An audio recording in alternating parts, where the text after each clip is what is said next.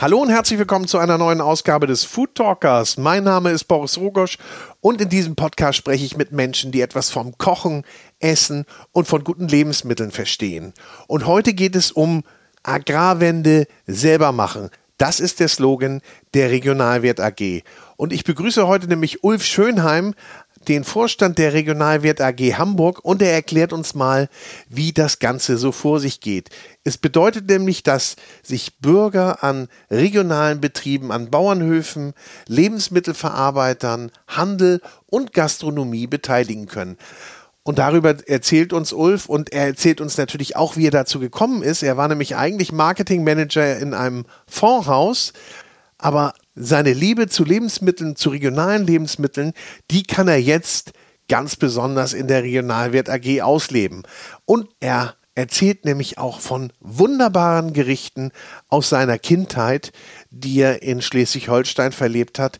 Und so machen wir einen kleinen Exkurs in die Welt der traditionellen schleswig-holsteinischen Küche.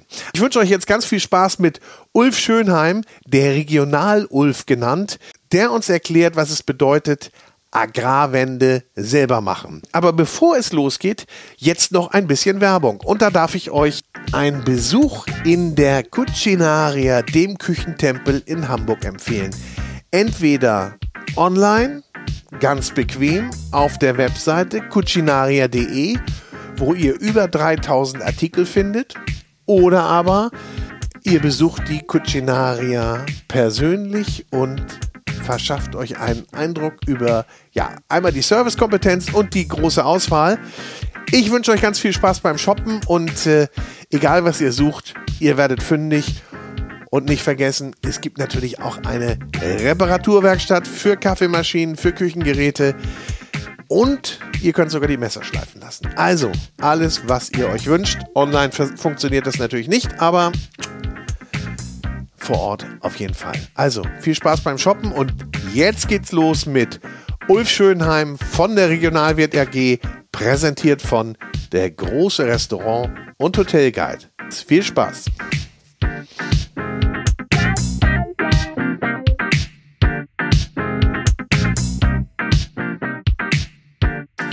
Herzlich willkommen, Ulf Schönheim, der Regional-Ulf, wie man sagt, ne? Ja, habe ich auch schon mal gehört. Das ist so dein Spitzname. Hallo. Regionaluf, kommt das aus deiner Profession heraus, also der Regionalwert AG? Ja, es kommt eigentlich von kurz vor Regionalwert quasi. Ich hatte damals neben meinem Kommunikationsjob beim Hamburger Fondshaus einen kleinen Internetladen für regionale Produkte von kleinen Erzeugern gegründet, nur um das mal auszuprobieren. Und bin da mal mit ein, zwei Bloggern aus Hamburg zusammengekommen, Maximilian Buddenbohm, Isabel Bogdan, habe mich mit denen mal irgendwie zum Kaffee verabredet und in der Korrespondenz zwischen den beiden entstand dann dieser Spitzname, weil einer von den beiden den Termin vergessen hatte wohl und den anderen fragte ja, sag mal, wann treffen wir denn noch den Regional-Ulf? Und zack, hat man so einen Spitznamen. Ist auch immer besser, wenn andere das machen. Ne? Ja, klar. Als wenn man sich den selber zulegt. Da ja, kommt man wahrscheinlich nee. auch nicht drauf. Gute nee. Spitznamen kann man sich nicht selber Fortan geben. bist du der Regional-Ulf, aber auch, glaube ich, irgendwie in, so, in den sozialen Medien auch darunter zu finden, ne? Passiert schon mal, ja, genau. Also alles, was danach kam, also bei Instagram zum Beispiel, war, glaube ich, mein, das, was ich sonst immer habe, war schon besetzt und dann habe ich natürlich gleich zu Regional Ulf gegriffen. Ja. Wir sprechen ja heute, ja, natürlich über dich und wie du denn überhaupt dazu gekommen bist, zu dem, was du jetzt heute machst. Du bist ja Vorstand der Regionalwert AG Hamburg. Genau. Und die Regionalwert AG Hamburg, die hat zum Ziel, Agrarwende selber machen. Genau. Also die Regionalwirt-Idee funktioniert so. Wir sind ja Regionalwirt AG Hamburg. Die Regionalwirt äh, AGs gibt es aber schon mittlerweile in fünf, bald sechs, sieben Regionen in Deutschland. Man gründet eine Bürgeraktiengesellschaft. Ähm, das ist eigentlich eine ganz stinknormale Aktiengesellschaft, nur dass wir nicht börsennotiert sind. Viele Leute denken ja immer, äh, Aktiengesellschaft gleich mhm. Börsennotierung. Das ist aber, ist aber nicht so, sondern äh, Börsennotierung ist eigentlich der Spezialfall. Es gibt viele AGs, die tatsächlich nicht börsennotiert sind. Und wir geben dann regelmäßig ähm, sogenannte Namensaktien aus. Das heißt, ähnlich wie bei einer Genossenschaft ist bei uns jede Aktionärin, jeder Aktionär namentlich bekannt, uns namentlich bekannt. ähm, und Miteigentümerin, Miteigentümer der Regionalwirt AG Hamburg. Und das Geld, was wir dadurch einsammeln, wir sind jetzt gerade in unserer fünften Aktienausgabe, die läuft noch bis äh, Mitte April, ähm, das investieren wir in unserer Region. Das ist grob Metro Metropolregion Hamburg plus ganz Schleswig-Holstein, vom Acker bis zum Teller in selbstständige Betriebe. Weil der Hintergrund der ganzen Geschichte ist, mhm. dass ähm, insbesondere in der Landwirtschaft es einen riesigen Finanzierungsbedarf gibt. Alleine wenn junge Menschen, denen ein Hof nicht gehört, einen übernehmen wollen, der keinen eigenen Nachfolger in der Familie ja, hat, was ja. sehr, sehr häufig der Fall ist tatsächlich heute, dann können sie das in der Regel nicht aus eigener Tasche bezahlen. Oder wenn sie zum Beispiel den Kauf der Hofstelle, Pacht der Flächen so gerade noch hinbekommen, vielleicht mit familiärer Unterstützung, das hatten wir schon mal im Netzwerk, dann schaffen sie aber meistens nicht die nächsten Schritte. Da können wir helfen und ähm, wir investieren aber nicht nur in der Landwirtschaft, weil wir tatsächlich, unser Auftrag ist ein Verbund von selbstständigen Betrieben vom Acker bis zum Teller zu schaffen, investieren wir eben auch in Lebensmittelverarbeiter, wie zum Beispiel eine Meierei Horst, mhm. ähm, in Händler, Gastronomiebetriebe, wie hier in Hamburg die Hobenkirk zum Beispiel. Ähm, und die ganzen Betriebe schließen wir zu einem Netzwerk zusammen. Man kann auch äh, ohne eine Investition mitspielen oder dann später mal wechseln, wenn man Bedarf hat. Ähm, und verpflichten die Betriebe darauf, sich untereinander möglichst viel an Leistungen und Produkten und so weiter abzunehmen. Und so entsteht eben ein regionaler Verbund von Betrieben, die sich gegenseitig stützen, was sich insbesondere in den, im letzten Jahr während der Corona-Krise tatsächlich sehr bewährt hat. Ja, natürlich. Wenn du, wenn du in so einer Krise alleine stehst, ist ja klar.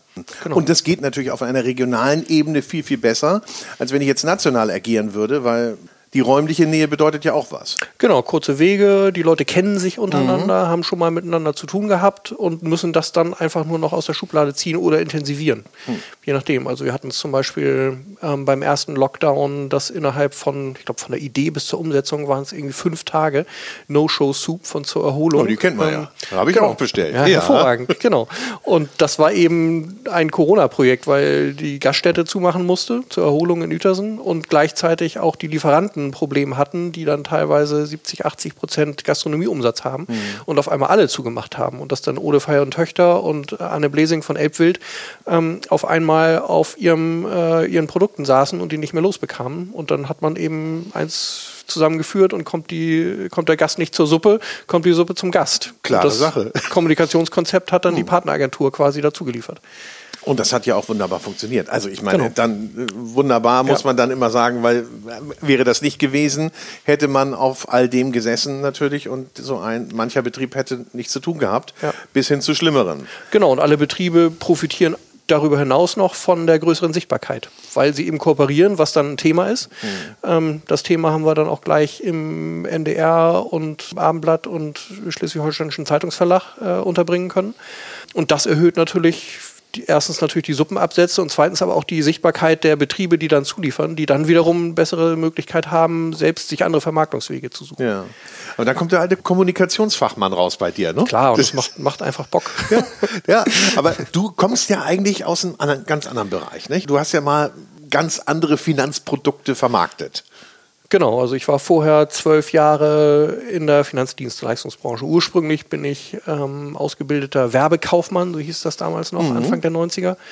Habe dann Soziologie studiert, weil Werbung mir irgendwie ein bisschen zu eng war. Da wollte ich dann nicht gleich im Anschluss weitermachen, sondern mir so noch mal ein bisschen was Breiteres. Wolltest du äh, jetzt nicht als Juniorberater? Nee, das war nicht, so mein, nicht so mein Ding. Ähm, ja, und dann war ich nach dem Studium tatsächlich zwölf Jahre in ähm, Fondshäusern hier in Hamburg als Kommunikationsmensch. Also zu Anfang als, ähm, ich glaube, mein, mein erster Chef hat mich damals ähm, als Marketing-Fuzzi, O-Ton, eingestellt. Fand ich sehr lustig. Och, das ist ja, für einige ist das naja, ja sogar ein Kompliment. Ja, ich, ich musste sehr lachen und solche Sachen ähm, ja, hat einfach, hat einfach ein bisschen was. Und dann ähm, habe ich, erst eine Zeit lang war ich quasi so eine Ein-Mann-Kommunikationsabteilung ja. ähm, bei Bus, Busgruppe, so ein altes Hafenunternehmen ursprünglich. Mhm. Und dann ähm, hauptsächlich nachher später wieder im Fondsbereich. Das heißt, du bist dann irgendwann von Schiffen und Containern weg und hast gesagt, also jetzt ist doch vielleicht das der Ursprung wichtiger.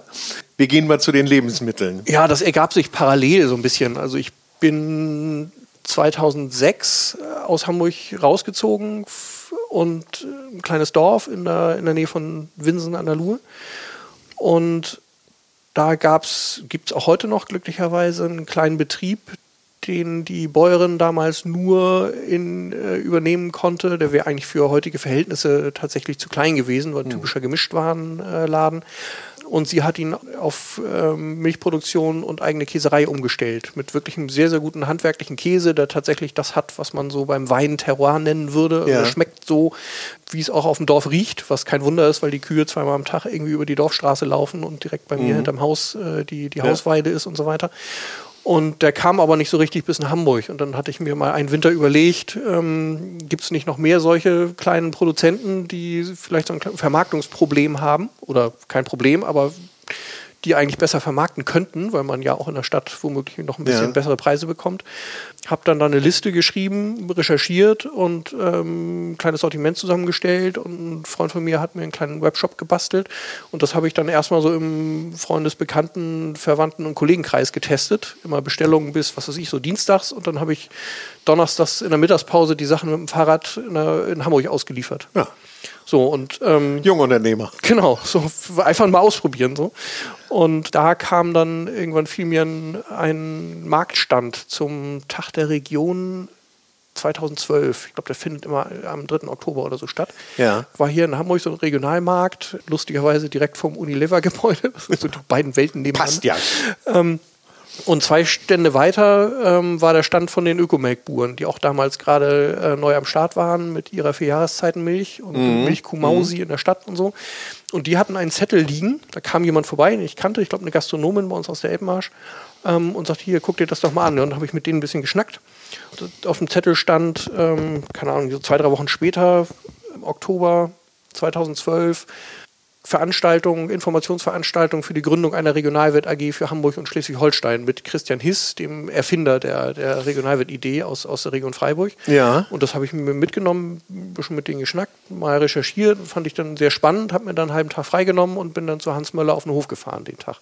Und aus der, dem Treffen ist dann später die Gründungsgruppe hervorgegangen, mit der wir dann anderthalb Jahre später die Regionalwirt AG Hamburg gegründet haben. So war der, äh, so war die Entwicklung und parallel fand ich das sehr attraktiv, die Idee tatsächlich. Und auch die in der Gründungsgruppe haben sie meinem Kollegen und mir dann relativ früh schon signalisiert, dass sie sich vorstellen könnten, dass wir das ganze Ding dann mal zum Fliegen bringen.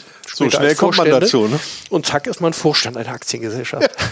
Siehst Wahnsinn. hättest du auch nicht gedacht, ne? Fährt noch die Ware mit dem Fahrrad aus eben. Ja, genau. Und Bums, zack. nennt er sich Vorstand. Ja. ja. Naja, es war eben so eine äh, schrittweise Entwicklung. Und ähm, die Affinität zu guten Lebensmitteln, die war tatsächlich irgendwie familiär angelegt, glaube ich. Also, Du isst auch gerne. ja. Sieht man dir nicht an, du bist ja schlank und rank. Ja, ich bin ein schlechter Futterverwirrter einfach. Ja? War ich aber schon immer. Also du hast auch eine Liebe zum Lebensmittel, zum Produkt, sonst macht man das wahrscheinlich auch ja, nicht. auf jeden Fall. Und ist für dich dann auch immer wichtig gewesen, dass du regionales und hochwertiges Produkt konsumierst? Oder bist du da auch erst im Laufe der Zeit zugekommen? Ja, also ich bin nicht, nicht schon als fertiger Hobbykoch ähm, bei meinen Eltern ausgezogen, sondern habe mir dann hab mich da so ein bisschen rangetastet Ja. mit dem, was ich von zu Hause aus mitbekommen habe. Und da macht man natürlich auch erstmal ziemlich viel Mist. Also ich weiß noch in der kleinen Mini-Küche während der Ausbildung, da sind auch schon mal Sachen schiefgegangen, die man dann, die dann tatsächlich nicht so richtig genießbar waren. Man muss ja aber- ausprobieren. Genau, aber man lernt, man lernt dazu und wir haben dann teilweise so im, im, im Studium haben wir dann ähm, häufig und gerne äh, auch mit mehreren Leuten in der WG gekocht oder ich war ähm, auch während, dem, während des Studiums war ich ein Jahr äh, in Paris auf so einem Wohnheimflur mit ähm, 13, 14 Leuten und da haben wir dann reihum immer gekocht. Das färbt ja auch so ein bisschen ab. Da lernt man ja auch so ein bisschen was kennen. Klar, ne? und an Produkten und so weiter, was man da dann kriegt, also Sachen, die man, die es in Deutschland in der Form gar nicht mehr gab. Also um die Ecke von dem Wohnheimgelände, wo ich gewohnt habe, da war so ein winziger, so ein Ein-Mann-Schlachterladen. Ja. Und der hat Sachen gehabt, die gibt es in Deutschland gesehen, nicht. ne?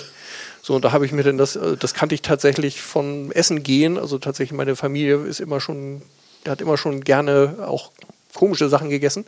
Ähm, Du bist in Schleswig-Holstein groß geworden, ne? Genau, in ja. Aubruch bei, Ja. bei Neumünster. Und Ja. wir haben aber früher mal Familienurlaub im Schwarzwald gemacht. Und da gab es eine französische Garnison, in der man essen konnte. Und natürlich auch schon Frankreich nahe sehr gute Küche mit teilweise, ähm, also da habe ich zum Beispiel gebratene Kuddeln kennengelernt, also Pansen. Ja. Und das fand ich super lecker. Und hab dann da bei dem kleinen Schlachter in Paris, stand dann da, der hatte dann irgendwie gereinigten Pansen, kriegt man hier in Wie heißt Deutschland das eigentlich. auf Französisch? Komme ich gar nicht dran. Ich glaube, äh, müsste ich nachgucken, aber ich glaube, es ist tatsächlich Pons, aber Ja? ich bin nicht ganz sicher. Okay, lassen wir es mal. Pons sein. Bis einer widerspricht, bleibt es so. genau. Ähm, aber Im egal, also ich wusste ja, was das, was das war, man konnte das, äh, konnte das erkennen und ähm, zum Beispiel gibt es ja auch sowas wie ein Wörterbuch.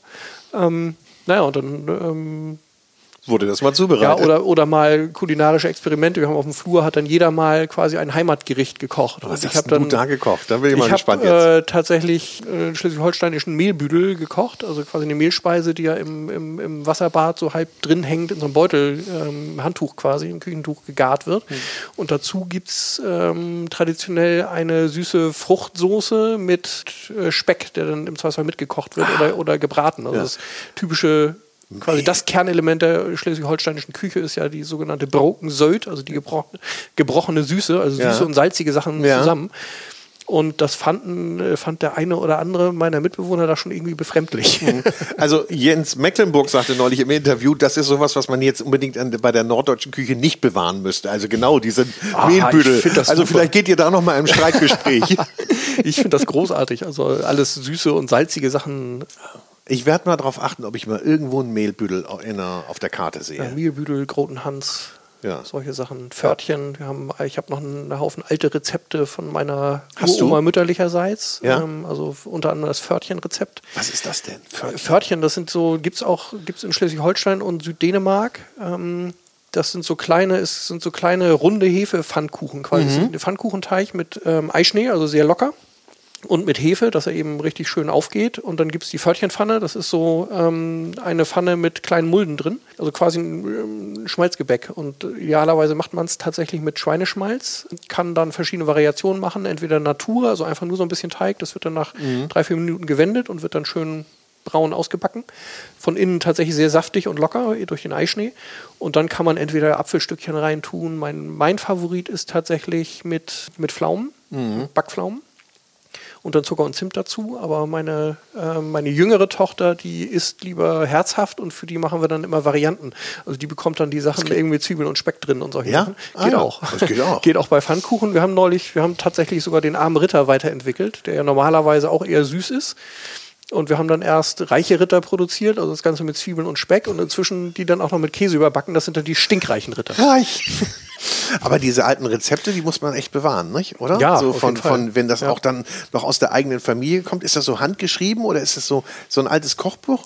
Nee, ich habe die von meiner, ähm, von meiner Mutter, Ja. die tatsächlich wahrscheinlich dann mal bei ihrer Oma abgeschrieben hat. Ach so, Und ja, von ja. meiner anderen Uroma, die aus Ostholstein kommt, da habe ich tatsächlich neulich noch mal ein altes Rezeptbuch gefunden, was, wo die ersten Rezepte, glaube ich, von 1912 sind oder irgendwie sowas. Also schon. Aber das war so eher so ein bisschen, da war, waren jetzt keine Spezialrezepte drin, sondern, äh, oder ich habe sie noch nicht gefunden, ich bin noch nicht ganz durch. Ja. Aber das ist schon spannend, nicht? Also wenn man, wenn man da, glaube ich, ein bisschen tiefer einsteigt. Ich habe neulich auch irgendwie so einen Bericht gesehen über das, das älteste Kochbuch in Deutschland. ähm, Das von 1600 irgendwas ist. Ähm, Das war aber Kochen und Benimmen und so weiter und so fort. Und da wurde schon, das war natürlich für die äh, höhere Gesellschaft, da wurde Lachs mit Ingwer und Kräutern Mit verkocht. Ingwer? Mit Ingwer in einem Teigmantel Oh, was damit der nicht eigentlich. verbrennt. Ja. ja, ich meine, da muss schon wirklich ein wohlhabendes Ja. Haus gewesen sein. Ja. Aber ich bin ich mal, also möchte ich, glaube ich, mal ein bisschen tiefer, tiefer einsteigen. Wenn uns jemand hört, der so viele alte Kochbücher besitzt, Genau. also Ulf und ich hätten Interesse, uns da mal äh, die eine oder andere Seite zu kopieren. Ja, auf jeden Fall. Also Genau. du hast eine hohe Affinität zur regionalen Küche, aber auch zu regionalen Produkten nehme ich dann an. Also es sollte dann schon auch regionale Herkunft sein. War das für dich denn immer so ein ausschlaggebender Punkt? ist, ist ja häufig ein Prozess. Also ich Ja. habe immer gerne auch schon im Studium und, und, und damals in Paris, äh, wenn irgendwo ein Wochenmarkt hab, ha- äh, irgendwo in der Nähe war, dann bin ich auf den Wochenmarkt gegangen. Und wir haben einmal im Jahr im Studium zum Beispiel auch ein großes Grünkohlessen gemacht. Da haben wir natürlich so einen großen Kartoffelsack Grünkohl ähm, auf dem Markt besorgt und den dann in der Badewanne geduscht, damit der Sand rauskommt und solche Sachen. Und ähm, du, damit fängt man dann an und dann wühlt man sich da so ein bisschen rein und dann kommt man auch irgendwann zu der Frage, was ja bei uns bei, bei, bei, beim Thema Regionalwert ganz wichtig ist, was ist eigentlich regional? Kann man das eigentlich definieren? Und ich behaupte ja, nein, kann man nicht, weil es einfach so fürchterlich individuell ist und man kann einfach nur für Transparenz sorgen. Wenn man sagt zum Beispiel, habe auch mal einen schönen kleinen Vortrag gemacht, den habe ich den globalisierten Kohlrabi genannt. Ähm, wenn man hier in Hamburg, der Isemarkt ist hier um die Ecke, gehst du hier zum äh, Gemüsebauern meinetwegen aus den Vier- und Marschlanden und kaufst den Kohlrabi mhm. ähm, aus eigener Produktion. Denkst du, ja, regionaler kann es eigentlich nicht sein.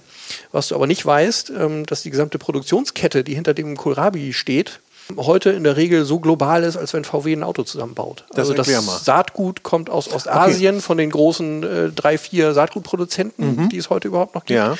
Der Dünger wird mit einem wahnsinnig hohen Aufwand an fossilen Energieträgern in Osteuropa hergestellt. Die Arbeitskräfte bzw. Der, der, das Saatgut kommt erst nach Holland, wird dann da im Treibhaus vorgezogen zum Setzling. Der wird dann mit dem Laster hier äh, zum Großmarkt gefahren und verkauft. Dann kommen äh, in der Regel osteuropäische Arbeitskräfte, die ihn in die Erde bringen. Dann kommen äh, der erwähnte Dünger und die Pestizide, die irgendwo aus von denselben Herstellern, die das Saatgut schon produziert haben, passend dazu entwickelt wurden und die auch irgendwo auf der Welt hergestellt werden. Und dann irgendwann wieder die Arbeitskräfte, die ihn aus der Erde holen. Und nur weil er zufällig hier gewachsen ist, soll es ein regionaler Kohlrabi sein. So, da kann man schon mal ein Fragezeichen dran machen, finde ich. Und Das, gleichzeitig. das ist sehr, Ulf, Ja, ich ist sehr, sehr, ja, aber sehr eindrucksvoll mal dargestellt. ja, und das ja? ist nur Gemüse. Also bei, bei allem, und es kann trotzdem Bio draufstehen. Auch im Biobereich fällt, da fallen dann nur ein paar Sachen weg natürlich. Ja, die dürfen ja, keinen. Mhm. Kunst, Kunstdünger verwenden und keine äh, chemisch-synthetischen ähm, Aber Pflanzenschutzmittel. Aber es kann trotzdem ein globales Produkt sein. kann trotzdem global in der Regel, also sehr viele Sachen sind heutzutage nicht samenfest. Ähm, Mhm. Weil sie einfach für den Landwirt fürchterlich viele Vorteile auch mit sich bringen. Das muss man natürlich auch sehen, weil man hat ähm, man hat Früchte und Erzeugnisse, die länger halten als die sogenannten alten Sorten. Also viele alte Tomatensorten sind einfach nicht länger als einen Tag lagerfähig. Und wenn der nächste Wochenmarkt, ähm, ich hole sie am Freitag aus dem Gewächshaus ähm, oder am Sonnabend, Sonntag ist kein Markt, Montag in der Regel auch nicht, kann ich frühestens Dienstag zum Wochenmarkt bringen. Und dann ist das Ketchup. So, ähm, also das bringt mir dann nichts. Das heißt, für den äh, Vermarkter hat es durchaus oder für den Erzeuger auch durchaus Vorteile, sogenannte Hybridsorten anzupflanzen. Ähm, aber muss man, begibt man sich dadurch natürlich in Abhängigkeiten. Und das ist bei uns bei Regionalwirt ganz wichtig, weil wir sagen, regionale Ernährungssouveränität ist eins unserer Schlagworte. Und da muss man auf sowas einfach gucken und die Sachen transparent machen und gucken, wie kommen wir dahin, dass es irgendwie anders ist, dass wir regionale Saatgutproduzenten haben, die dann vielleicht alte Sorten haben, aber vielleicht auch neue, moderne Sorten, die dann eben diesen Ansprüchen genügen. wenn ich mich dann jetzt vielleicht angelockt von Agrarwende selber machen, an euch wende und sage, Mensch, ich habe das gehört, ihr gebt da eine Aktie aus, interessiert mich, ich bin auch ein Verfechter von regionalen Lebensmitteln und Mitteln und all dem, was dahinter steht, was sich vielleicht in meinem kleinen Kosmos jetzt mal so darstellt, aber wie vermittel ich dem das, was man da macht? Oder was ihr da macht und welchen Beitrag er dadurch auch wirklich leistet. Ja, ich glaube, man darf die Leute einfach nicht erschlagen mit Ja. all dem, was man weiß. Das schreckt eher ab und ist auch einfach viel zu rational. Ich, ich glaube, der Zugang zu Essen und zu regionalen Lebensmitteln, zu ökologischen Produkten, zu Kontakten zu Erzeugern, Weiterverarbeitern und Co. ist, den muss man möglichst emotional im Erstkontakt hinkriegen.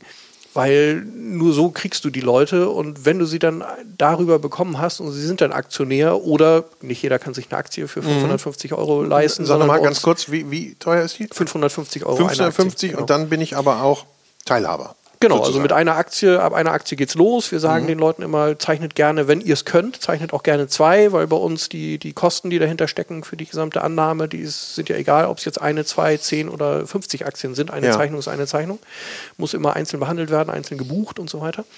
Ähm, aber ab einer Aktie geht's los und alle Leute, die sich keine Aktie leisten können, ähm, die können natürlich auch einfach als ähm, Newsletter-Abonnent, als Multiplikator, als Kundin, Kunde, Konsument mitmachen und dann die froh bei den unseren Partnerbetrieben einkaufen. Da haben die Aktionäre natürlich ein äh, eigenes Interesse dran. Je mehr ich bei meinen Betrieben einkaufe, desto besser funktioniert das Ganze. Klar. Ähm, aber dafür muss ich ja nicht Aktionär sein, um das quasi umzusetzen. Und man kann, glaube ich, also aus eigener Erfahrung weiß ich, dass man ähm, auch mit hochwertigen Lebensmitteln, die ja natürlicherweise teurer sind, tatsächlich auch mit ähm, nicht ganz so viel Geld vernünftiger Sachen machen kann, weil man kann viel mehr davon verwerten. Das fängt ja beim Gemüse an. Ich habe bei mir zu Hause immer eine äh, Gemüsereste-Schnippeltüte. Das würde ich nur mit Bio-Sachen machen, weil bei den anderen Sachen weißt du natürlich nicht, ähm, was da zwischendurch mal dran gewesen ist. Mhm. Insbesondere draußen an der Schale und Co. Aber alles, was ich an, an Möhren, Gemüse, äh, Abschnitte, äh, Strunk von der Zwiebel, vom, vom, vom Porree und so weiter, das kommt da erstmal rein. Und wenn die Tüte voll ist, dann wird einmal eine Brühe draus gekocht. Und das kann man dann als Grundlage für ein Risotto nehmen oder für eine Soße, für einen Eintopf oder was mhm. auch immer. Mhm. So, so kriegt man quasi obwohl man ähm, vergleichsweise teuer einkauft, dann trotzdem noch irgendwie einfach mehr raus. Mhm. So. Aber du hast natürlich dann immer sofort die Argumente, dauert alles so lange und ähm, ist dann doch am Ende des Tages teurer. Teurer ist ja so eine Sache, also mhm. dauert länger, ja, man muss da ein bisschen Spaß dran haben. Ähm, also für mich ist Kochen jetzt nicht, äh, ist keine Anstrengung, sondern das ist für mich Entspannung. Das geht natürlich nicht jedem so, das ist mhm. klar. Ähm, aber wir haben ja auch im Netzwerk Produkte, die schon verarbeitet, vorverarbeitet sind, wie die No-Show-Soup von, von Bernd Reifler mhm. zur Erholung zum Beispiel, die man sich da einfach mal schnell warm machen kann. Und ich koche auch nicht jeden Tag, sondern teilweise kann man auch was einfrieren oder mal ein bisschen mehr machen oder hat noch irgendwie sowas, was man schnell mal warm machen kann, wenn es mhm. tatsächlich drängelt. Und die Preisfrage im wahrsten Sinne, ähm, ich behaupte ja, es gibt gar keine billigen Lebensmittel, sondern die Warenkosten sind einfach nur woanders. Und ähm, wenn man zum Beispiel am Beispiel billiges Fleisch ähm, heißt ja teures Wasser, zu viel Fleisch essen heißt äh, Kosten im Gesundheitssektor, heißt zu viel Methanausstoß, Klimawandel und alles, was damit zusammenhängt. So, und ähm, wenn das Lebensmittel tatsächlich eher seinen wahren Preis haben würde, würde man sich gleichzeitig gesünder ernähren und hätte viele Folgeprobleme nicht, die man dann viel teurer, reparieren ist immer teurer, als es gleich vernünftig machen, die man viel teurer an anderer Stelle reparieren müsste durch öffentliche Gelder. So mhm. ist die Frage allerdings natürlich eine berechtigte, das ist natürlich auch immer eine soziale Frage. Ähm, wie machen wir günstige, vernünftige, gute Lebensmittel tatsächlich für alle erschwinglich? Und da ist es dann, ist man dann schnell bei der Politik, die eigentlich dafür Sorge zu tragen hat, dass wir uns vernünftig ernähren können und dabei nicht alles Mögliche kaputt machen. Wir sehen das ja jetzt schon, diese, diese Komplexität, ja. nicht, äh, die sich dahinter verbirgt. Wie du eben auch sagtest, man muss das, glaube ich, in kleinen Dosen auch verabreichen. Klar. Um dann auch. Und mit Spaß. Ja, und mit Spaß, nicht? Und auch zu sehen, was, was hat denn das auch eigentlich für einen Effekt auf mich oder für mich, auf mein Leben und meine Umwelt? Genau. Und ich meine, es gibt ja nun auch ganz, ganz viele, die sagen, das ganze Thema Ernährung, wenn ich jetzt mal von, wenn ich jetzt mal Agrarwende nehme, dann nehme ich ja auch Ernährungswende mit rein. Ja. Ist jetzt nicht gleichbedeutend, aber hängt, hängt ganz genau. eng zusammen. Glaubst du, dass man da wirklich so richtig eingreifen muss und Regeln schaffen muss? So, heute ist es ja so, es gab jetzt vor kurzem, äh, hatte ich heute gerade im Newsletter ein tolles Feature beim Deutschlandfunk Kultur zum Thema Huhn. Ja. Und äh, wo man sieht, dass mit der heutigen Hühnerfleischproduktion eigentlich alle verlieren, wirklich alle verlieren. Man kriegt ein qualitativ minderwertiges Nahrungsmittel. Durch die Futterproduzenten in äh, Südamerika leiden durch Pestizideinsatz, Monokulturen, die Umwelt leidet. Kleinbauern in Afrika, die ihre eigenen Hühner nicht mehr loswerden, weil unsere Schlachtabfälle und die Reste, die hier keiner haben möchte, alle nach Afrika und sonst wo gehen. Da verlieren alle, bis auf eine Handvoll von Konzernen, denen ähm, die äh, Zuchtlinien gehören und die Vermarktung gehören. Mhm. Und die sich davon dann irgendeinen Fußballverein leisten, der damit auf der Brust rumläuft. Ähm, ja, das ist total irre. Und die Schäden trägt die Gesellschaft und der, der, der Nutzen, also die, die Erträge werden äh, privatisiert. Das funktioniert nicht. Mhm. Und da muss die Politik, und das gilt nicht nur fürs Thema Ernährung, das gilt ja für alles letztlich, ja. ähm, dem muss ein Riegel vorgeschoben werden. Man kann ja auch nicht, weil es einem Spaß macht, ähm, in der Innenstadt äh, 120 fahren, weil im Zweifelsfall da Leute zu Schaden kommen. Mhm. Bei sehr vielen Dingen, die heute sogenannte externe Effekte, also äh, Schäden an Natur, Umwelt, Gesellschaft und Co. Ähm, hervorrufen, ähm, ist aus meiner Sicht tatsächlich äh, schläft der Gesetzgeber. So, und ähm, das funktioniert eben nicht auf Dauer. Und weil der Gesetzgeber da im Zweifelsfall zu langsam ist, ich habe auch mal überlegt, ob ich da irgendwie politisch werden soll, aber es dauert mir einfach viel zu lange. Ja. Haben wir gesagt, machen wir es einfach selber. selber also wir fangen ja. einfach selber an, sind natürlich, rufen natürlich auch die Politik immer auf. Und inzwischen gibt es ja auch die Tools dafür. Also unsere Schwestergesellschaft in, in Freiburg hat da sehr viel Forschung und Entwicklung betrieben und hat tatsächlich jetzt Nachhaltigkeitstools entwickelt, die es einem landwirtschaftlichen Betrieb, da fangen sie an, Später soll das auf die gesamte Wirtschaft ausgeweitet werden. Das auch, sind sie auch in Kooperation mit einem nicht ganz kleinen süddeutschen Softwarehaus tatsächlich zusammen da was zu entwickeln tatsächlich mit drei Buchstaben. Genau. soziale, ökologische, regionalökonomische Effekte in Euro und Cent zu bewerten, sodass der am anfangende landwirtschaftliche Betrieb sagen kann, guck mal, das tue ich für Umwelt, Naturschutz, für Integration sozial schwächerer Menschen, für Bildungsarbeiten, indem ich Kindergärten, Schulen etc. Ja. hier habe. Das sollen Landwirte ja auch immer noch machen, aber dafür kriegen sie in der Regel kein Geld. Und da können sie tatsächlich in Euro und Cent ausrechnen, was das kostet. Und dann können sie sagen, so liebe Gesellschaft, hier ist meine Rechnung, das sind meine gesellschaftlichen Leistungen, das und das kriege ich fürs Produkt und was machen wir jetzt mit dem Rest? Ja. Und da wäre es aus meiner Sicht von der Politik sehr viel schlauer zu sagen, ähm, wir fördern doch solche Dinge, bezahlen solche Dinge durch Subventionen, weil es öffentliche, öffentliche Gelder für öffentliche Leistungen sind, anstatt den Leuten, äh, Landwirten Geld dafür zu bezahlen, dass sie einen Hektar zu be äh, bewirtschaften, egal was sie drauf tun und womöglich noch kein Landwirt will das und macht das nicht wissentlich und ja. so weiter.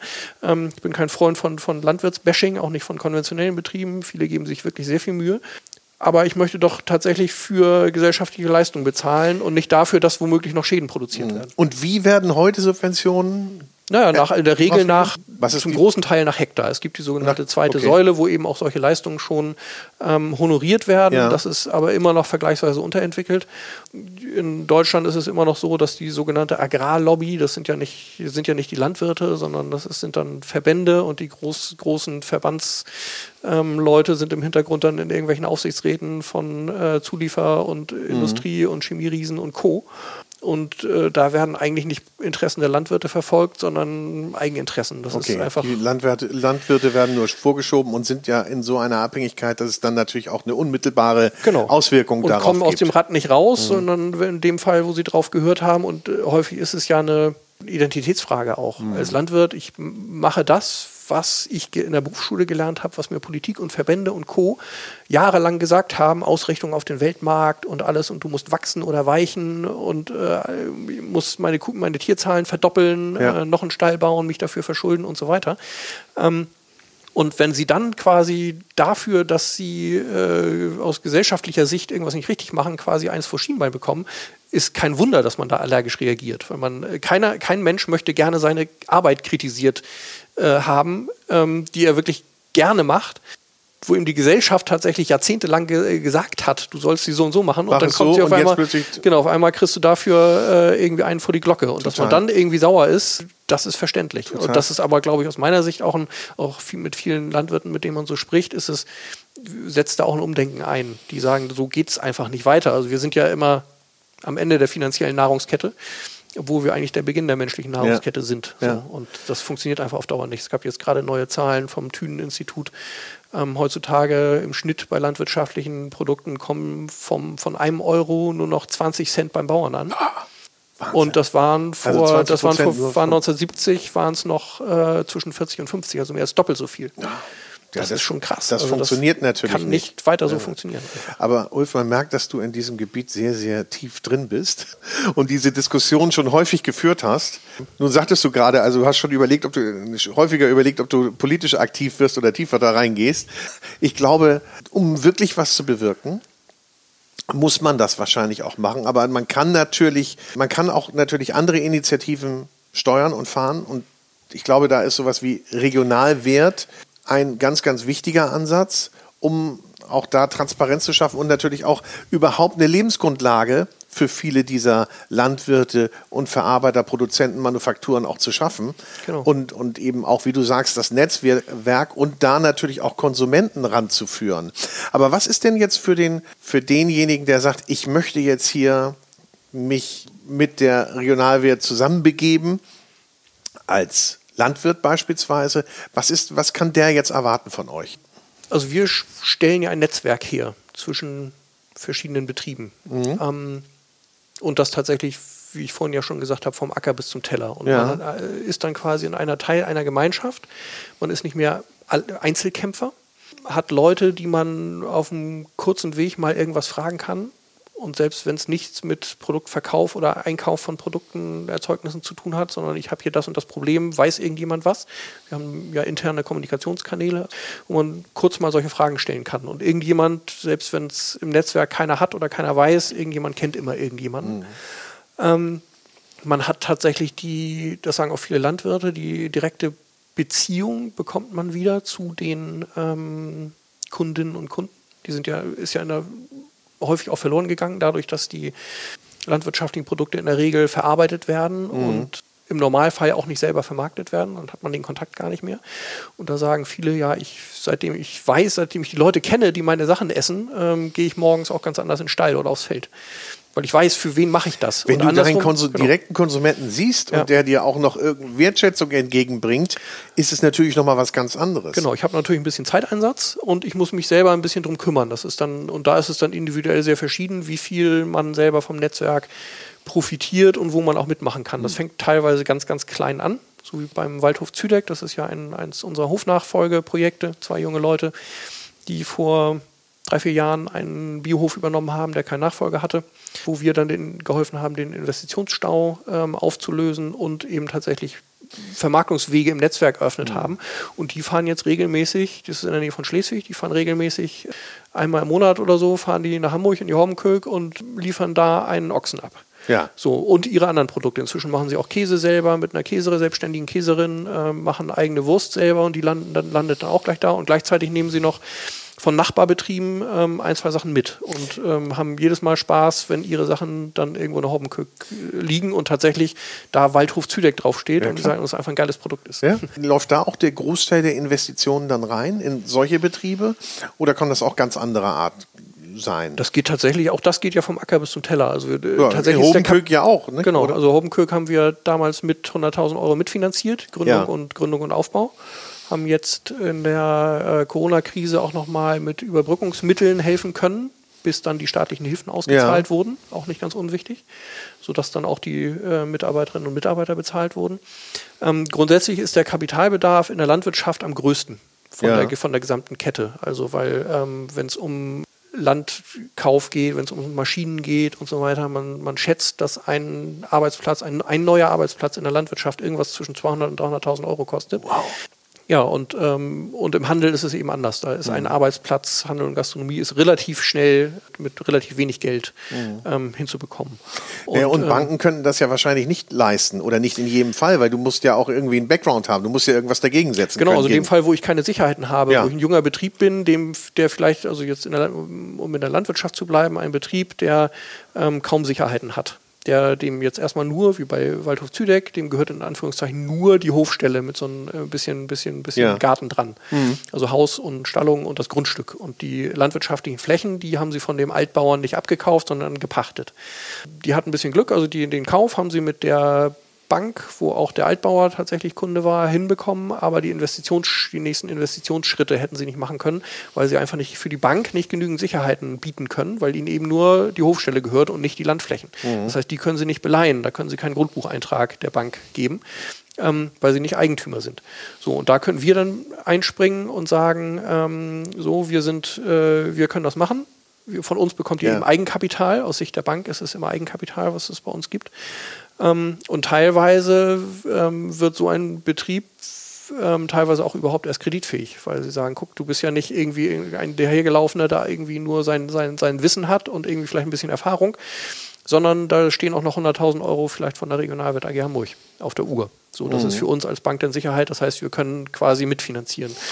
Was ist denn deine Idealvorstellung? Wie würde sich das Regionalwert, also euer Konzept ausweiten lassen? Jetzt innerhalb der Region, also erstmal deutschlandweit, möchte ich gerne so schnell wie möglich überall Regionalwert-AGs haben. Ja. Da sind wir auf einem guten Weg. Also ähm, dieses Jahr werden sich wahrscheinlich zwei weitere gründen, wenn ja. alles klappt, mindestens. Du, du sagtest vorhin, also man besucht sich auch und auch Austausch und so weiter. Ist das auch so, dass die Aktionäre da auch ja. auf die Höfe kommen und sagen, Mensch, möchte ich mir jetzt mal angucken? Ähm, manchmal einzeln. Ähm, wir haben vorletztes Jahr angefangen, tatsächlich so kleine Exkursionen auch zu organisieren. Ja. Das mussten wir jetzt natürlich erstmal aussetzen, Corona-bedingt. Ja. Hätten wir gerne, gerne wieder gemacht, aber das ist super angekommen. Also wir haben dann immer drei Stationen zusammengeschaltet. Ein Bus von so 30 Leuten. Immer, also die erste Tour war, glaube ich, hier von, von da, da haben wir uns an der Homenkirk getroffen, ähm, Tour ins alte Land gemacht, Apfelhof, Biohof Ottilie und wer mochte, konnte hinterher noch in der Homenkirk was essen. Beim zweiten Mal ähm, ging es vom Bahnhof Elmshorn los, und zu den dann, Melkburen dann? Oder? Genau, zuerst ja. zu Achim Bock von den Ökomelkburen, ja. dann die Verarbeitung der Milchprodukte in der Meierei Horst und mhm. dann hinterher zur Erholung Uetersen, wo dann äh, mit den Meierei Horst. So eine schöne Kombi, ja. Genau, und schicker gab es dann ein äh, paar Sachen, Nachtisch und so weiter. Ja. Mit Quark von der Meierei Horst und den Ökomelkburen. Und da haben, meistens war es so, dass die Leute gesagt haben, ja, ich melde mich gleich wieder für die nächste Tour an. Ja. So. Und ähm, noch müsst ihr noch das kleine Reiseunternehmen dann ja, genau. aufbauen. Ja. Aber das alles würde man ja nicht machen, wenn nicht der Bedarf beim Konsumenten da wäre und wenn der ähm, danach rufen würde. Was kann ich denn heute, jetzt mal unabhängig davon, dass ich natürlich mich jetzt mal damit beschäftige, mir eine oder zwei, sagtest du ja, ist ja sinnvoller, der Regionalwertaktien zuzulegen oder damit mal liebäugeln, auf jeden Fall. Ähm, was kann ich denn so tun als Verbraucher? Was würdest du mir denn raten, wenn ich sage, Mensch, ich muss auch mich mal ein bisschen regionaler umschauen, koche ja schon gerne. Also auf welchem Weg würdest du mich schieben? Also grundsätzlich natürlich bei uns gucken, was es im Netzwerk gibt. Gibt es da vielleicht bei mir irgendwas in der Nähe? Mhm. Ähm, und dann bei mir in der Nähe weiter gucken. Also da tatsächlich und ich glaube tatsächlich, viele Leute wollen das. Das hat man jetzt auch Corona-mäßig gesehen. Ähm, die Wochenmärkte, hören wir auch bei uns Partnerbetrieben, brummen wie sonst was. Also es gibt Umsätze wie sonst normalerweise irgendwie nur sonnabends vor Weihnachten. Ja. Ähm, und das einmal in der Woche oder zweimal. Tatsächlich regional einkaufen, die Leute fragen, wie die Sachen dann hergestellt werden ähm, und sich überall informieren und tatsächlich ganz viel selber kochen und vor allen Dingen auch schmecken. Weil meine These ist, ähm, dass Lebensmittel, die vernünftig hergestellt und angebaut wurden, die zum Beispiel nicht mit Kunstdünger irgendwie zum schnellen Wachstum getrieben ja. werden, die schmecken auch besser. Und ähm, da merkt man, und guter Geschmack ist ja eigentlich das evolutionäre Signal des Körpers, wenn das jetzt nicht hochverarbeitet und Geschmack irgendwie vorgetäuscht wird und so, das Signal des Körpers gibt mir mehr davon, damit kann ich was anfangen. Mhm. So, sonst würden wir hier alle nicht sitzen, wenn unsere Vorfahren das nicht irgendwie vor ja. 10.000 Jahren mal irgendwie rausgefunden haben. Die haben ja zum Glück schon mal alles ausprobiert. Genau, die haben das meiste ausprobiert und ähm, ja, und letztlich bestehen wir ja aus den Dingen, die wir mit der Nahrung, also unsere Zellen werden ja aus den ja. Nährstoffen gemacht, die wir aus der Nahrung ziehen. Und je besser etwas schmeckt, desto mehr kann der Körper damit was anfangen. So. Und mit sowas kann man ganz gut anfangen und tatsächlich einfach mal testen, welche Sachen schmecken gut, welche machen wirklich auch richtig satt. Also ja. äh, Sachen, die vernünftig produziert worden, haben einen höheren Nährstoffgehalt, machen auch schmecken besser und machen schneller satt. Das heißt, auch das relativiert ja wieder den höheren Preis, weil man einfach nicht so viel braucht und dann einfach weiter. Stimmt, das hat man gar nicht so vor Augen, nicht? Ja. Und ich meine, es wird ja darüber hinaus wird ja auch noch falsch eingekauft. Ne? Ich habe so immer das Gefühl, dass die Leute gar kein Mengengefühl haben häufig und auch vieles wegwerfen. Nun hast du natürlich gesagt, klar, wenn es Bio ist, mach da draus eine Brühe. Ich gehe ja sogar noch weiter. Ich mache die Brühe draus und mache aus den Resten nochmal ein Pulver. ja, irre. Aber dann muss ich natürlich auch noch lernen, das zuzubereiten. Genau, also da gibt's, wenn man eine Affinität dazu hat, ähm, also es gibt einfach es gibt so tolle Kochbücher im Internet, gibt es ja. alles Mögliche. Mittlerweile gibt es ja auch so viele kann. Tutorials und Webinare und ne, rauf und runter äh, ja. äh, wird mir erklärt, wie ich, wie ich was kochen kann. Hol dir auch Tipps von den Erzeugern selber, was sie selber dann machen, ja. ist auch immer ganz gut. Ähm, das ist ja auch immer das Schöne, wenn man jetzt in die Homecook geht. Als ich mir das das erste Mal da zum Beispiel Fördergarnelen gekauft habe, wo ich habe ich noch nie selber gemacht. Thomas mal kurz fragen. Ja. Ähm, ja, wie machst du die denn?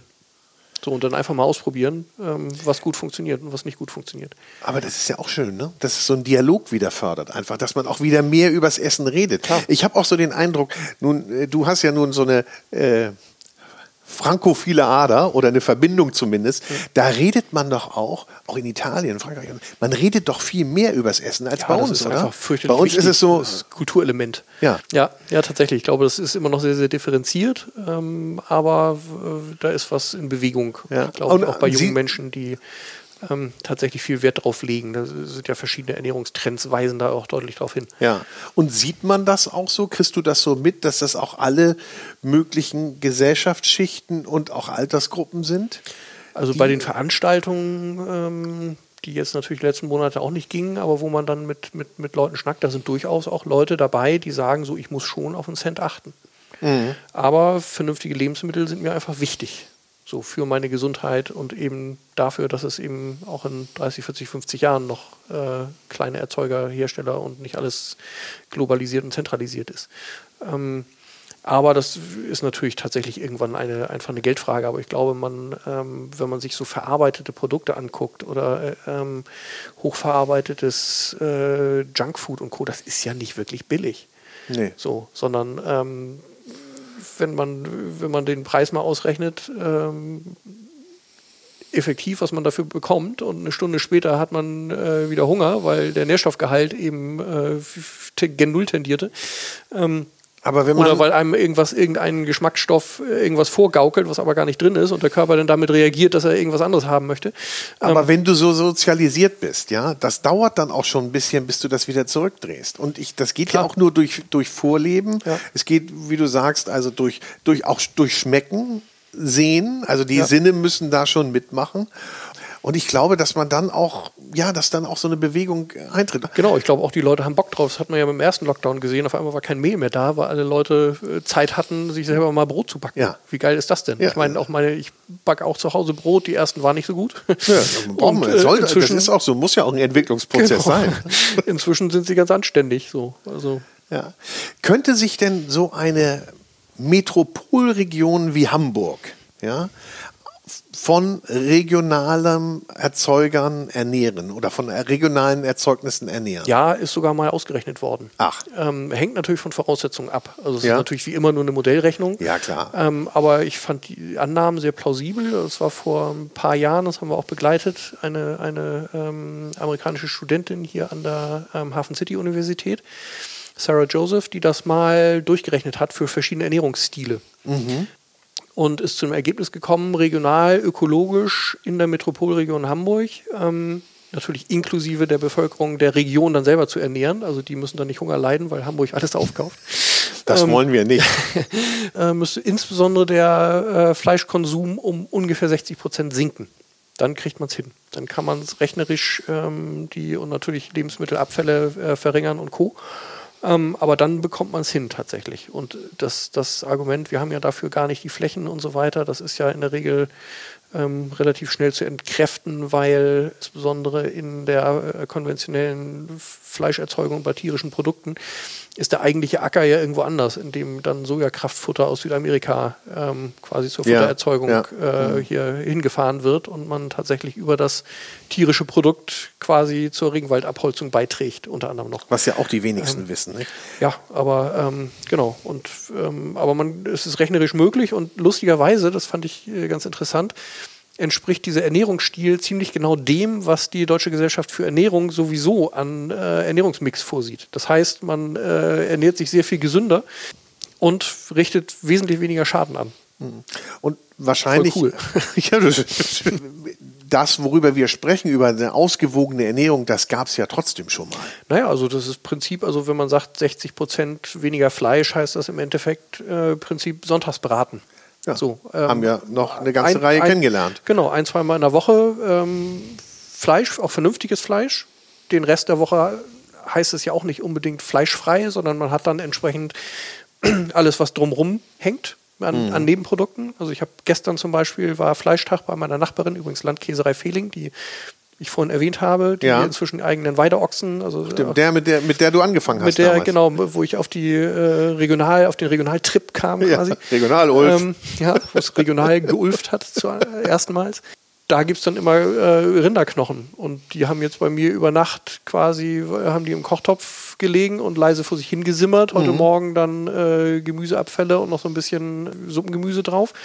Und zack, ähm, gab es heute Mittag äh, noch ein bisschen anderes Gemüse rein, gab es einen äh, Eintopf da draus. Du hättest du mal ein bisschen was mitbringen können eigentlich, ne? Finde ich so, so. Und, das, ähm, und das ist dann eine, ähm, das heißt, man verwertet auch alles vom Tier. Ja. Eins meiner Familientraditionsgerichte ist eben auch nach dem Rezept meiner Uroma, ähm, Tine Schütt aus Peißen zwischen Itzehoe und äh, Hohenwestedt, ist die ähm, holsteinische Grützwurst. Ist eigentlich auch ein Reste, Reste, Reste essen.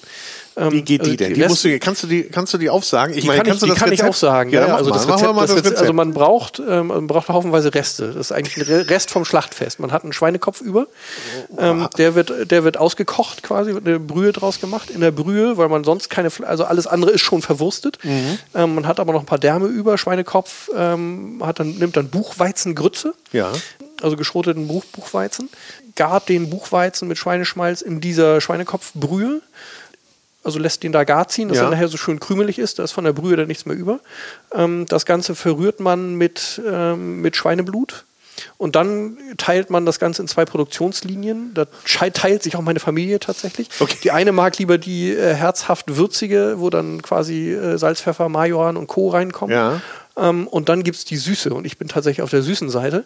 ähm, jetzt auch da wieder mal Broken gespannt. Sylt, da kommen dann ähm, Rosinen rein zum Beispiel. Rosinen. Ja. Und ah. das, ist, das schmeckt insbesondere, und das wird dann hinterher noch was, eine Brühwurst, wird dann auf, äh, auf Naturdarm gezogen. Ja. Ähm, kleine dicke Würstchen von gemacht, ähm, so rund gebunden und die werden dann noch einmal abgebrüht und die hingen früher bei meiner Oma tatsächlich in der Speisekammer so am Stock über den Winter. Wenn es so kühl ist. Die sind auch richtig haltbar dann? Nein, nicht richtig, aber in der kühlen Speisekammer, ähm, also bevor man einen Kühlschrank hatte, ähm, haben die da ein paar Wochen gehalten. Und Ach so, ja, ja. Früher immer mhm. mit, äh, wenn es Grützwurst gab, habe ich immer eine süße Grützwurst statt Schulbrot mitgenommen. Hatte auch den Vorteil, das wollte einem keiner wegnehmen. Weil die meisten Leute Wie, das und dann hast du dir das einfach runtergeschnitten? Oder? Nee, das kannst du so essen. So, so, essen. so aus, der, aus ja. der Hand. Die ist ja so ein bisschen krümelig noch, Genau, ne? und am besten schmeckt, nee, das geht eigentlich. Die ist ja? relativ fest, weil ja auch Schmalz drin ist und so. Und ähm, am besten schmeckt sie, finde ich, wenn sie nochmal schön Krosch, sagt man in Schleswig-Holstein, ja. schön Krosch aufgebraten ist. Ja, herrlich. Genau. Und dazu, ich meine, ich kenne das nur so eben dann mit, mit Himmel und Erde dann nochmal. Ne? Da kann man dann, also äh, Bratkartoffeln, kann auch noch ein bisschen Apfelmus, so ja. Sachen dazu machen, je nachdem. So. Aber der ist Kern ist die, Genau, ist eigentlich Reste, also die allerletzten Reste Aber nun hat man Schweineblut und, und den Schweinskopf selten zu Hause. Also naja, den muss man sich dann, also da ist es dann auch wieder hilfreich, wenn man äh, Beziehungen zu einer kleinen Schlachterei hat, wo ja. man die Sachen dann noch bestellen kann. Wo ja. man sagt, so schmeiß das mal nicht weg sondern bring mir das mal mit, wie neulich meine Nachbarin äh, Rindernierenfett, so ein Klotz Rindernierenfett hatte. Und ich dachte, cool, ich wollte, habe irgendwo mal gelesen, dass die original belgischen Pommes nicht mit Pflanzenöl gemacht wurden, sondern ursprünglich mit Rindernierenfett. Ach, Kriegt ehrlich? man hier aber nicht. In Frankreich kann man sowas, glaube ich, im Supermarkt kaufen. Nee. Aber hier nicht. Und dann habe ich mir selber Rindernierenfett ausgelassen und die Fritteuse damit bestückt.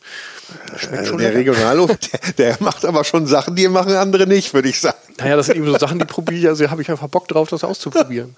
ja, super. Und dann gucken, ob es funktioniert. Wenn es nicht mhm. funktioniert, dann muss man irgendwas anderes machen. Also da muss man sich jetzt so, wenn man sich jetzt so an, die regionale Küche beziehungsweise an die regionalen Lebensmittel rantraut, muss man nicht unbedingt alles sofort gleich nacheifern. Nein, das darf man im, im, zweiten Schuljahr dann machen. Ja, genau. ähm, wenn man einmal versetzt worden ist nach genau. dem Regional-Ulf-Zertifikat. Äh, naja.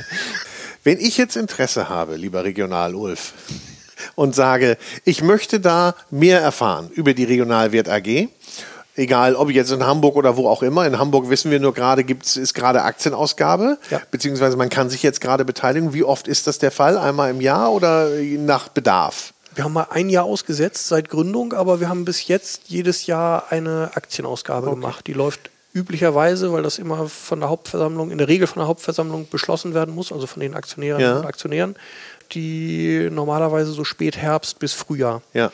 Das ist aber ein bisschen unterschiedlich bei den einzelnen Regionalwirt AGs. Es gibt eine, wir haben eine gemeinsame Dachgesellschaft aller Regionalwirt AGs, die heißt Regionalwirt Impuls GmbH und die hat auch eine eigene Internetseite natürlich, regionalwirt-impuls.de. Da sind alle Regionalwirt AGs in Deutschland ähm, aufgezeichnet und natürlich auch die Lücken das heißt, wenn man irgendwo, wenn man äh, Bock hat, da selber aktiv zu werden, kann man sich bei unserer Dachgesellschaft melden und sagen, so, ich habe Interesse, gibt es bei mir womöglich schon andere Leute, die Interesse haben, machen wir mal irgendwie eine Veranstaltung. Ähm, und inzwischen gibt es tatsächlich auch Mittel und Wege, sowas, eine Regionalwertgründung ähm, mit öffentlicher Förderung hinzubekommen. Also okay. zum Beispiel gründet sich im Münsterland gerade eine ja. Regionalwert AG fürs Münsterland wo sich sieben LEADER-Regionen, LEADER mit EA, äh, ist so ein europäisches Regionalförderprogramm, mhm.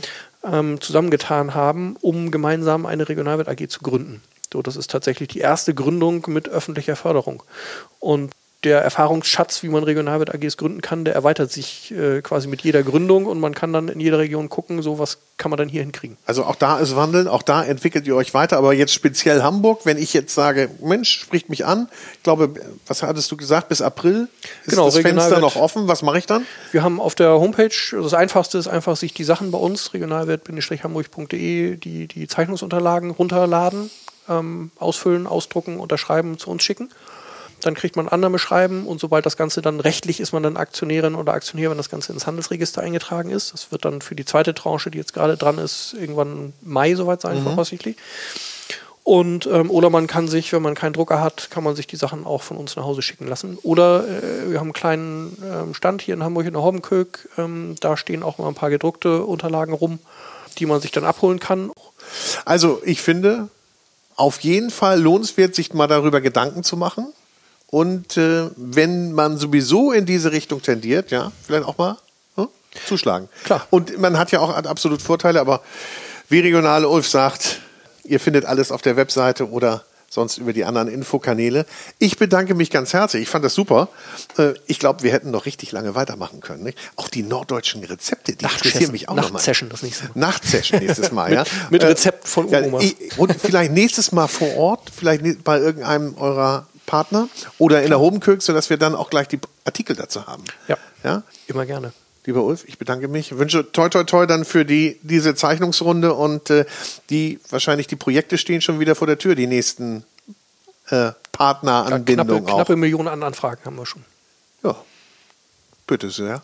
Dann Dankeschön für die muss Einladung. man ein bisschen arbeiten jetzt.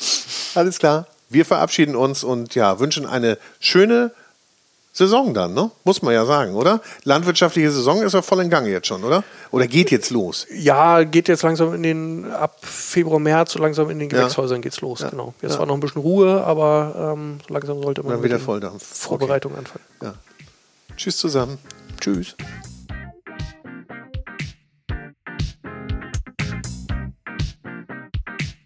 So, das war's mal wieder. Herzlichen Dank fürs Zuhören beim Food Talker, den du mit freundlicher Unterstützung des großen Restaurant- und Hotelguides hörst. Ein Guide für Gäste mit Informationen und Inspiration. Für Menschen mit Leidenschaft für kulinarischen Genuss. Ich wünsche, äh, ja, viel Spaß. Bis zum nächsten Mal. Tschüss.